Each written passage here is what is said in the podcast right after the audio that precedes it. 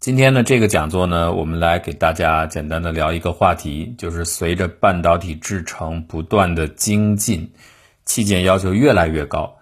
呃，在模电方面遇到的一些困难，主要是来自于它设计的稳定性方面的一些障碍。凡是学电路的人呢，可能一进来就会遇到一个选择的问题：我将来是学模电还是学数电，对吧？这个电子系的估计都知道这个事儿，到底怎么选？从现在来看呢，当然数电这江山这版图是要大的，而且呢，一度啊，它占据的这个优势还挺明显的，就是数模电呢就变成了小小的一隅啊，曾经被挤得比较厉害。嗯，但是随着我们现在手持设备啊、智能手机的兴起，反而一下模电又变得非常的稳定，尽管它比例上现在还是小。二者是一个什么关系呢？其实大量的行业你可以看到啊，报告呢，我觉得这个市场占额大体能反映出二者的现在的一个对比的版图，呃，基本上就是五比一到六比一之间。当然，模电会稍微吃一点亏，因为它的附加的。价值好像就在价格上体现的不是那么的直接，它比较便宜一点啊，所以你可以再校正一点，但是差不多就是这么一个对比。呃，可是呢，这里有一个变数，就是随着物联网的兴起，大量的 IoT 出现，啊，特别是后面我们马上要展望的电动汽车行业的快速兴起，这个是一个很重大的事情。考虑到现在地球整个气候变化的事实。越来越被公众认知到，就是原来如果还是仅仅局限在比较小的、比较狭窄的气候研究的专家或对此兴趣、对此问题感兴趣的媒体界，呃这两年是明显能够感觉到它在不断的向下传递。我相信再过五到十年，公众的认知形势是会改变的。那么这个反过来会对产业产生一个很重大的压力。就是大家的基本态度也许会有改变啊，当然这时间呢或长或短，呃，这个未必准确，但趋势是这样子。所以在这个情形之下，其实整个人类最容易出现变化的就是，呃，移动的交通的运载工具，电动车恐怕是立竿见影，是需要做出调整的。那么电动车如果上来之后，再结合无人的趋势或减少人为驾驶的比重的趋势。所以大量的器件会运用这个当中啊，就是只要是传感器多，就意味着模电的春天会来啊，甚至到夏天。因为现在模电看得很清楚啊，就当前的格局来看，主要就是两大板块，一个是做电源，一个是做呃链路的。链路其实就是传感这一部分信号的部分。呃，这两者呢，电动车上都会大量的运用。电源管理对电动车来说，当然毫无疑问是极为重要的。啊，链路呢？你所有的传感器，就是你只要有 sensor，你大概免不了，起码你的接入得有一个模电的装置啊，所以一定是会成长的很厉害。那么当然了，相应的数电也会很多啊，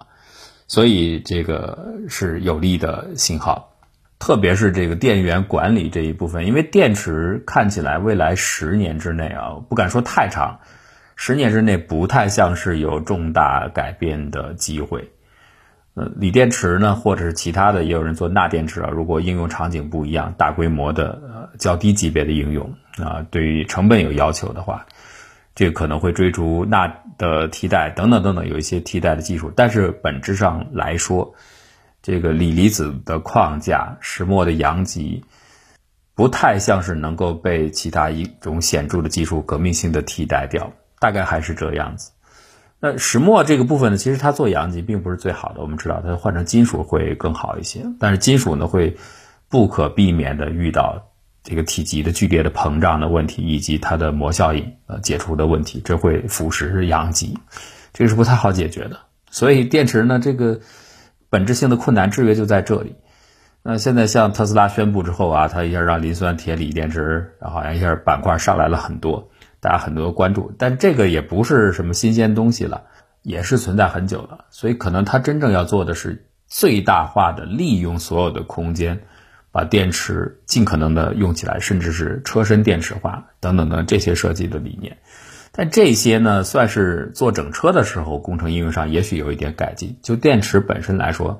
不太是革命性的变化。不过的确是有一点，随着它尽量做大之后，电源管理可以做得更精细，而且电动车恐怕也要求这一点，特别是它将来的车载的电子设备也会更多啊，所以这个都会带来模电的很多的应用。好，那我们来说这模电设计现在实际上是遇到了困难了，特别是当这制程越来越精密啊，越来越小的时候，大量的模电产品呢是需要 respin 的，就是需要重新的重大的设计，而且呢经常会出现问题，包括质量的问题、稳定性的问题，甚至包括它在工况当中会出现各种各样的变异，呃，就是会出现一些难测的设计当中没有预想到的情况啊，所以这个要求他们重新来面对这个。制程升级，包括应用场景多样化之后的这个挑战，其实呢，它归结到一个现象。我们说模电数电是对应的，大伙儿如果对模电数电不清楚的话，简单解释一下，模电呢就是连续的，数电呢就是离散的。所以数电适合做运算，适合做逻辑，这就是为什么我们现在大量的数字产品当中，控制产品、智能产品当中，这个数电占到较大的比例啊，就这个原因。但是模电呢，它基本上是和信号的发生端、接受端，甚至是中间的运算、放大等等，跟这是有关系的。所以它跟链路有关，它和管理有关，和调制等等这些是有关的。那么当然这也是重要的，因为你任何的信号，归根到底，你收也好，发也好，你起码在端口处一定是模拟的，一定是连续的。比如说你用麦克风监测声音，它一定是连续的啊。嗯，到里边呢，你再去做数字的转换或处理。可是有一点啊，你听起来这连续离散是对立的，但是当制程越来越小，器件越来越精密，密度越来越高的时候，会出现一个现象，就是连续和离散的边界模糊了，就是数电和模电分的不是那么清楚的。当尺度很小的时候，FinFET 特别特别窄小的时候，那个。它为什么架高啊？就像罗马饮水渠一样把它架起来，其实就是为了加强控制面。因为原先的平面的 FET 这个沟道里边呢，漏电是很厉害的。这漏电呢越细越密啊，两个码头靠得越近，漏得越厉害，这个就变得失控了。所以必须把它加起来，增强控制的总面积。它呢是二十二纳米时候 Intel 引入的，开始进来，然后就带着人类制程一直冲到十纳米以下。啊，甚至到七纳米用的都是 FinFET，但是你再往下做，你即便是用 GAA 全部四面包起来，不是像 FinFET 三面包，你再往下做，它一定还是会出现不可测的漂移。我们原先希望它是离散的，就是有或没有这样来控制的，但是它底下物理规律不会像你所想象的那样子，它底下还是会有的，而且越细密越精细，这个影响的程度越大。因此呢，这原先的数电我们希望是离散表示的，它实际上是有勾连的，因此会出现模电的现象。反过来呢，模电的器件现在要求也各越来越多了。其中我们比方说这个 PLL 就锁相环，这个是最基本的模电器件，而且它是纯模电，百分之百纯模电，这没啥可说的，而且又是个基本的元素。但是当你做的小的时候呢，人们现在要求啊，就是灵活性强啊，应用性强，可以广值。所以呢，就希望校准的时候用数字方式来校准，因此很纯粹的一个模电器件里边加了数电的部分，这就是所谓的 configurable analog，叫可配置模电。这你可配置什么呢？就是根据各种各样的参数，因为你越做越小以后，模电会出很多问题啊。这出了问题以后，我需要来调整它，调整本身就是规避问题的一种方式。那怎么来调整呢？我需要监控外界的参数，包括温度啊，包括各种各样的。呃，电参数，然后我来对我的模拟电路进行配置。这配置之后呢，我希望哎，它按照我的预想的情况工作，规避一些问题。但是呢，这里边当你引入配置的时候，它其实就引入了数字的成分，所以这个就增加了它的复杂度。可是复杂度增加了，又增加了它出错的概率。呃，这个麻烦就在这儿。所以总而言之，当制程很小，当我们的应用达到了相当的要求的时候。数模电在最底层其实有某种程度的跨界现象，这个给双方都带来了困扰，特别是给模电设计。威尔逊研究所呢专门针对这个事情做了一个调查研究，就是在各种产品上模电的模块上面，他们去看啊，这模电设计的一些重大的 respin 的问题，就是要重新设计，找着这不是一点点的小瑕疵，很大的问题，经常会呃出现电路上的失效。这种情况到底出现在什么样的制程上？是不是很精密的？比如说七纳米的制程，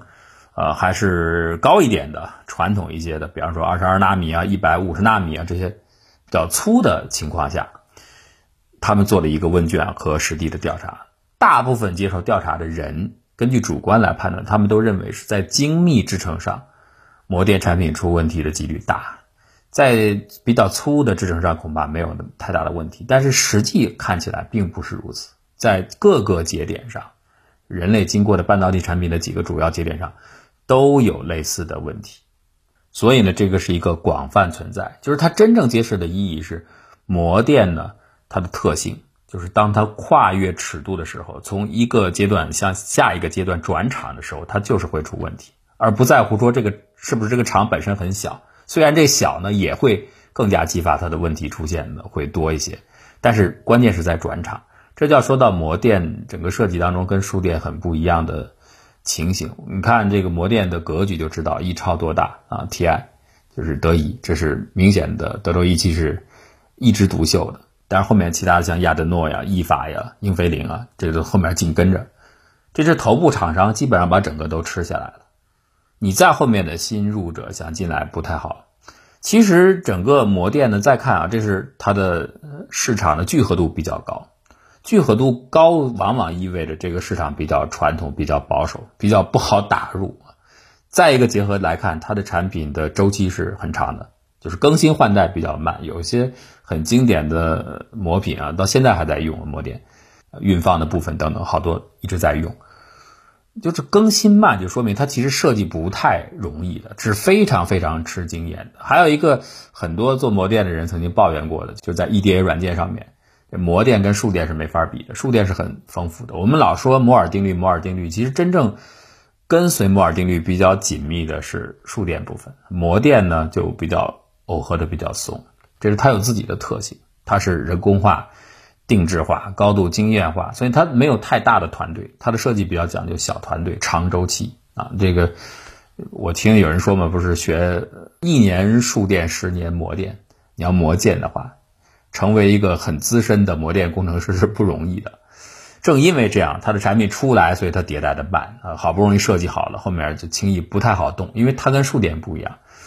呃，它的伸缩性比较差。这是我们所说的模电产品的两个特性。两个比较差的地方，呃，或者说它比较稳定的地方，第一个是伸缩性，scaling 的特性是不如数电的。数电基本上出来之后呢，你下一个制成你的等比例的缩放，它是比较容易做到的，模电很困难。第二个呢，就是所谓的这个局部性，这个模电也比较差。局部性什么意思呢？就是我这个整体内部做好之后啊，我移到其他的地方用的时候，我内部相对的关系是比较稳定的，不用动。啊，就是我内部调整好了，反正我就。拿到一个新环境当中，跟环境大概调试一下，搭配起来就可以了啊。就像你买一沙发，你搁这屋子也能用，换到其他一屋子，稍微把方向调整一下，摆到合适的位置，沙发还能用，功效基本没有变。这个是局域性好的表现。但是模电不是这样，模电跟周边环境耦合是强耦合。如果说这尺度比较松快的时候啊，就是粗制成的时候，相对来说对环境还没有那么强的表现。就是各种各样的寄生效应啊，还没那么强。到后面尺度小的时候，这个就特别明显，它就不太好移植啊，它的局部性是其实挺差的，到哪儿都要重新来，都要重新调试，所以这就造成它升级比较慢啊。然后团队也一直是很稳定的一个固定的团队，是非常吃经验的。然后他们就抱怨我们的 EDA 软件太太少了，自动化程度很低了。因为你也不能去怪这个设计人员不给的设计，因为你确实不好弄，你周围的这 variation 呢，就是变异性太强了，环境稍微一变，我也没法预测。这又跟相应的仿真的成本有关系。比如说，你也可以用有限元来做预测啊，你对整个周围的环境一变，你全部都来。但是首先，这个环境的建模，这就是很复杂的一件事儿。你在不同的配置下，你怎么知道？那工况就是没法把它都追踪下来，可变的参数太多，然后有一些还不是能够参数化的，不容易的。你就你全域的来仿真，因为有限元一定是基于物理真实的仿真，能做呀，没问题啊，成本太高，而且也不可能百分之百把所有的参数组合的场景都捕捉下来。那所以后面只能简单的就查表。你看很多做模电的人，大概就是查表。这所谓的查表就是把寄生典型的寄生参数给扒下来了啊，寄生电阻、寄生电容、寄生电感全都找下来，这就是所谓的 parasitic element，就是寄生元素查表。典型的，比方说导线距离出来以后，我就可以算了。一些典型的器件啊，它的几何特征确定之后，我就可以算了。寄生，呃，我们稍微解释一下什么叫寄寄生这个特性啊，就它不是你设计的元件。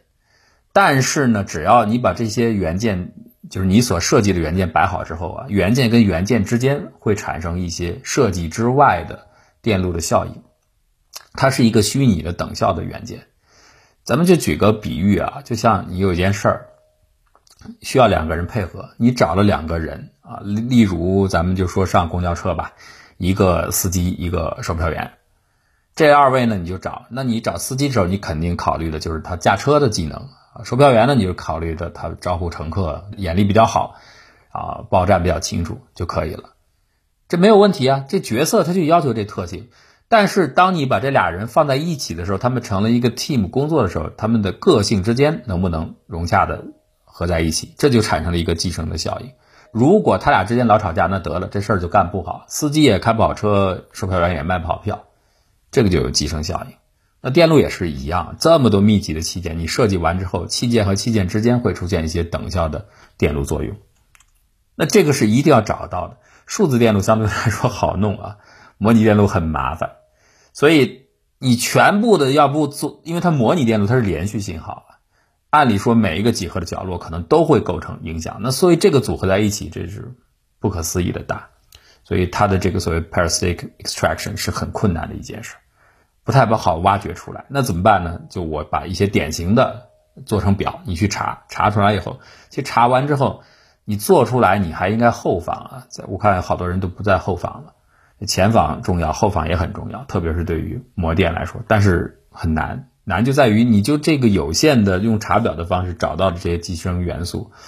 做后仿也不见得就和真实的工况很吻合。还是那句话，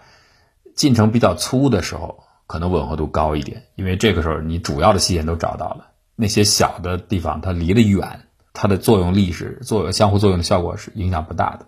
但是当制程缩到很小的时候，这个就很困难了。而且呢，特别小的时候，它量子效应出来，也就是所谓的根物理效应，它不再可以简单的归结为电路的寄生性，你没法用这个就很准确的建模，它有很多是物理上的量子特性表现出来的。这二者怎么区分？这也是很困难的。呃，所以我们说到这儿呢，其实就是指出为什么现在模电设计困难的一个大的驱动因素，就是为了追赶，为了 follow 这个不断进步的半导体制程、晶圆代工的精度越来越高，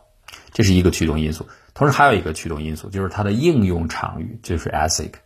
ASIC 现在是太主流了，因为 ASIC 就是定制化的专用的芯片。不是干别的不行，就是专门这个场合就用这个东西，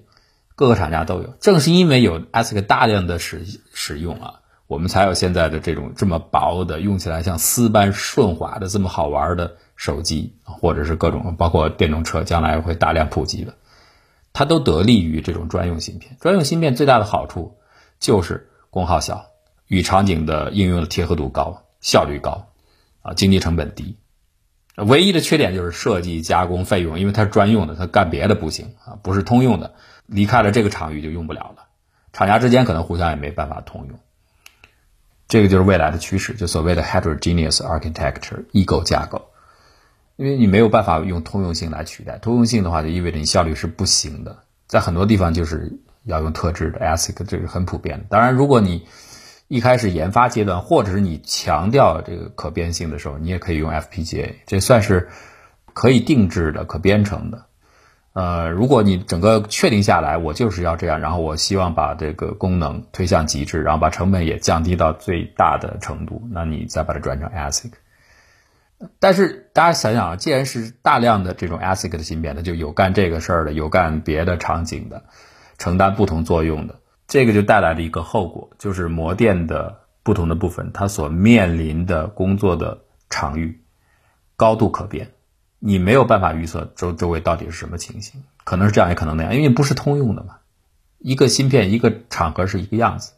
所以你放在不同的地方，这也给它的设计带来了困扰。所以这是模电设计遇到越来越多困难的两个主要的驱动因素，一个是追赶先进制程，一个就是 ASIC 标志的这种特性专项的应用，而且现在出现的越来越多，市场越蓬勃，ASIC 现在发展的太快了，包括 FPGA 也很快。这是题外话，大家可以关注，凡是做这两个方向的芯片，你要投资的话可以关注。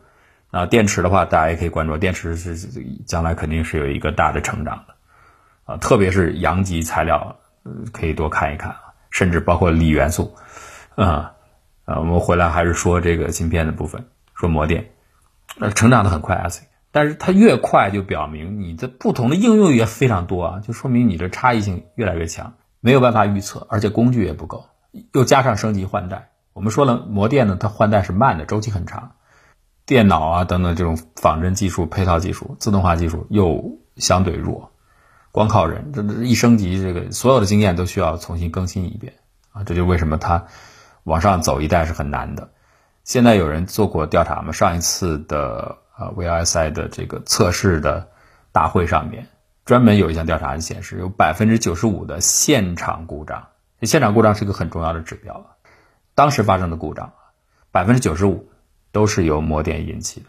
而模电主要的问题就是 tuning。Analog tuning 出现的问题啊，其实就是解码信息的部分。所以我顺便给大家说一下，这个关于电路测试的工程师这个应用，包括模电将来配套的一些设计，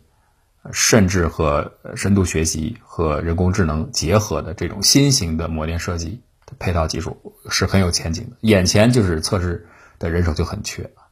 培养难啊，它要求也很高，不是太容易。你要对整个的。了解才行。模电要想升级一个，你是不像数电一样，数电你可以相对比较抽象的内容去理解它。模电是你真的要对这整个的情况全部了解。就举个不太恰当，但是能说明点意思的例子，就是数电是怎么着呢？你大概对规划了解就行。哎，我这学规划的，然后我大体看一下这个地方这一片啊，比方说建一大学城，看一下情况，我把我学到的一些。基本的经验知识结合一些主要的元素，联系当地，然后就很快规划图就出来了。但是模电可不是这样，数电可以，模电是你要知道整个这里边的山川地理，就像个挖，就像挖巷道一样啊，你得知道含水层、沙层全部地理情况，知道的情况下你才敢动手挖，不是光画个图规划一下就行了，所有的细节你全部知道，这是做模电的困难之处。再加上现在的挑战很大的就是，随着先进制程的引入以后，为了节省空间，空间现在特别金贵，模电呢相对来说是比较大的，它追求自己的性能的稳定啊。但是你到现在程度，你还是功能功耗等各个方面你是要往下推的，那你的面积、你的体积一定是要成为关注的因素的。那你怎么办呢？你的性能还希望能够尽可能的保证，所以一个。经常遇到的要求就是所谓的复杂混合模拟电路，多个信号一起接入，能够同时来处理，就是我身兼多职。你处理多个模拟量，听起来没关系，简单。你要真的做很大，倒是也没有啥问题，估计也能做出来。你关键你要做小，这是太难办到的一件事儿。所有的这些。极小尺度下的这些物理量相互的影响，现在是完全没有经验的。而我们又讲的模电设计是依赖于人工经验的，电脑去测又不好测，难度就在于它不像数电那样类似于做规划啊。当然我这是简化了啊，也不能这么说，因为数电做小的时候也开始出现模电的效应了，也得慢慢来，这个难度也上来了。那但是你这个细节你全部知道，就是有人说嘛，你几乎要对这个硅恨不得对你要加工的这块硅。里边的所有的原子的情况，你要了解个底儿掉，夸张一点说是这样，你才好说看我这是不是真正的能行。但是你想，这个预测量、工作量、分析量得多么大啊！所以这说回来，就为什么现在很多的模电领头的厂商，它还是 IDM 模式，它的制造等等还是一体化来进行的。德一就是这样，因为它要对所有的电路全部掌控在手里才行，那才能做出好的模电的产品。那在这样的情况下，你要多种信号混合在一个电路当中，这个相互之间怎么影响，这不可测，就会出现很多很多的问题。比如你功耗降，功耗降完之后，你下来阈值调下来了，那你的寄生元素的特性就很挑剔了，就特别难捕捉，不好挖掘的，而且你尺度又小，就是我所谓的寄生元素和真正的物理根效应中间怎么区分，这不太好区分的，完全没有经验，你不知道哪些是量子效应，哪些是别的物理效应，哪些是由于你的布局几何的效应造成的，这都不好界定，这个可能需要一点一点的去把它搞清楚，有的恐怕连基层的物理知识还不见得解决。然后你让电路工程师就去解决面对，这很难建模。他到了实际工作的场景当中，你单独的拿出来拎出来，你这模电电路设计恐怕都没问题，甚至包括混合信号都可以处理。一放到实际电路当中，而且放在这个尺度下就很困难。台积电也明确的说到这点，就是模拟电路在追赶先进制程的不同的技术节点的时候，它就会遇到来自自身的挑战。原先就自身挑战什么意思？就原先我可能可以在上一个技术节点可以拿到下一个节点，直接改进缩小之后放过来，它尺度性不好啊。工程师希望拿过来以后大概稍微调整一下就能用了，结果会发现没有办法预测，甚至有的时候好，有的时候就不能用，就会出现瑕疵，或者性能的下降，或者良率变低，就它会出现在不同的场景之下，不同的工作的配置之下，它会出现变异。就像病毒变异一样啊，你不可测的，谁知道它变成什么样？可能影响不大，可能影响大，也甚至可能你就完全失效了。好，这是变异性，还有一个就是噪声。你现在为降低功耗，频率这么的高，这频率高就意味着你的时序是极其精准的，哪怕是一个皮秒的一部分出现误差，到后面会不会带来很重大的电路上的瑕疵或者是破坏，都很难预测。比如说，你现在有一个给一个数据路径在供电，有一个电荷泵，那万一这个电荷泵有变化怎么办？有噪声带来的一个微小的改变，它会影响时序啊。它影响时序之后，可能后续连带着像多米诺骨牌一样，就会出现不可测的，甚至是不可接受的错误。因为你模电是处理的是接口部分的，非产品的质量要求很苛刻的，这容错性给你的空间很低的。你接口的部分的小错误会导致后面的灾难性的故障，比如说你沿着时钟边缘错过几个皮秒，那你的读取写入就不可靠了。如果每三十到四十次，呃，读写会有一次错误的话，就可以使你的后面的储存控制器就失败了。所以这点又揭示出现在模电它一方面它遇到越来越多的困难，另外一方面它又需要同时满足很多很多越来越苛刻的要求，其中就是这个性能的要求，你的频率要非常的高，精度要非常的高。给你出错的余地是非常的低的，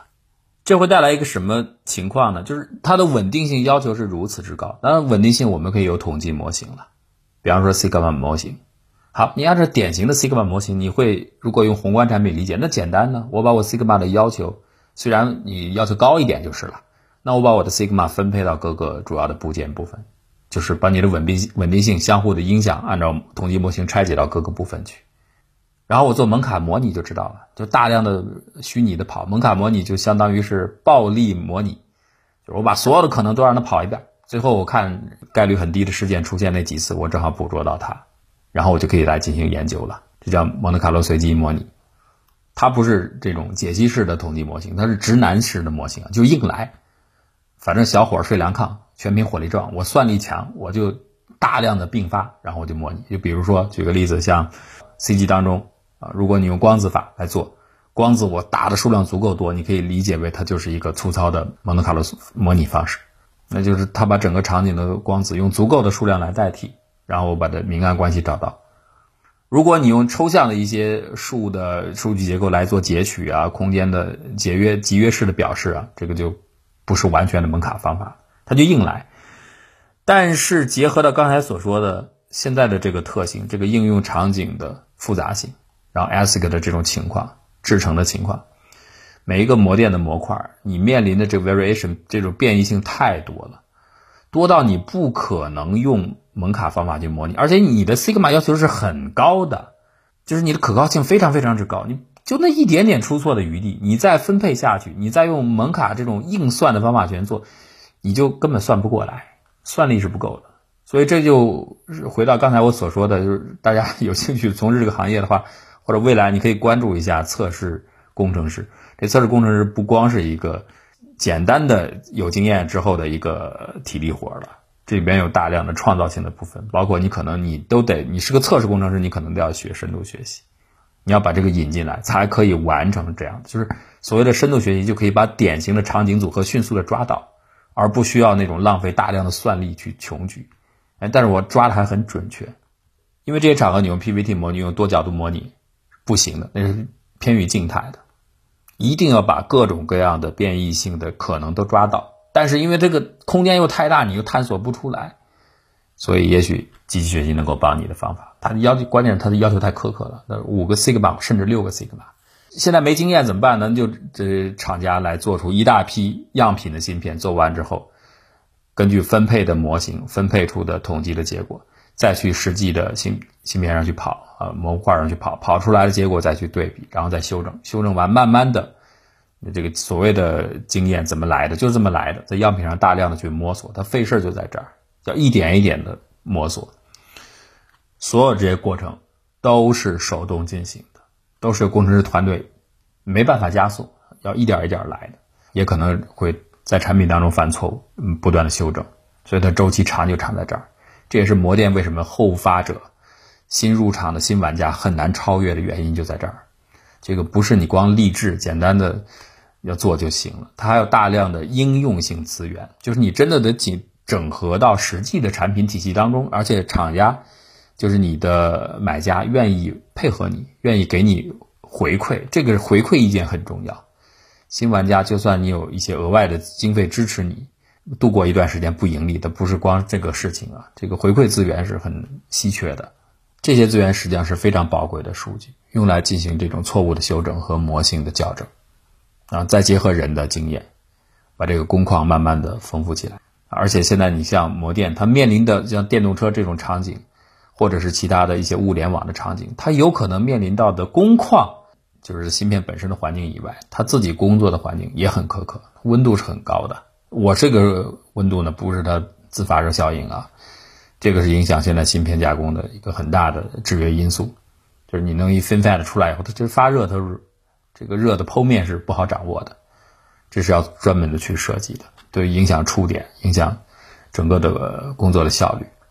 我们说的是外边，你像汽车，它一定是热是个大的问题，而且呢，这个事关安全性，这是出所有它的极高的要求。又比如你用到其他像无人机飞行上面压力上的，或者是在冷的环境当中去用，高温、高压、高高度的酸碱环境都有可能。如果是水下，那就水下的环境；如果海洋还有盐度的环境，面临这么多的挑战啊，所以后面的设计一定是越来越难的。还是那句话，大了都很好办啊，制成一精密，给你的空间很小，你需要处理多种信号，这个对于模拟电路来说是很困难的，而且模拟电路还缺乏辅助的工具。也可能将来开发这个模电的一些辅助的工具、仿真的工具，也是一个热门的方向。尤其我们现在有了 AI 了，可能不必要用全域的这种很暴力式的模拟，像有限元这样去算，也可能用 AI 的方法可以很快速的进行一个有效的模拟。哎，这样的话，从物理层面可以辅助设计人员能够不断的校验它的结果，就像数字电路现在做到的一样。那这个可能会有一个大的改进和突破啊，反正这个都是很困难的事情，需要工程师一关一关的解决。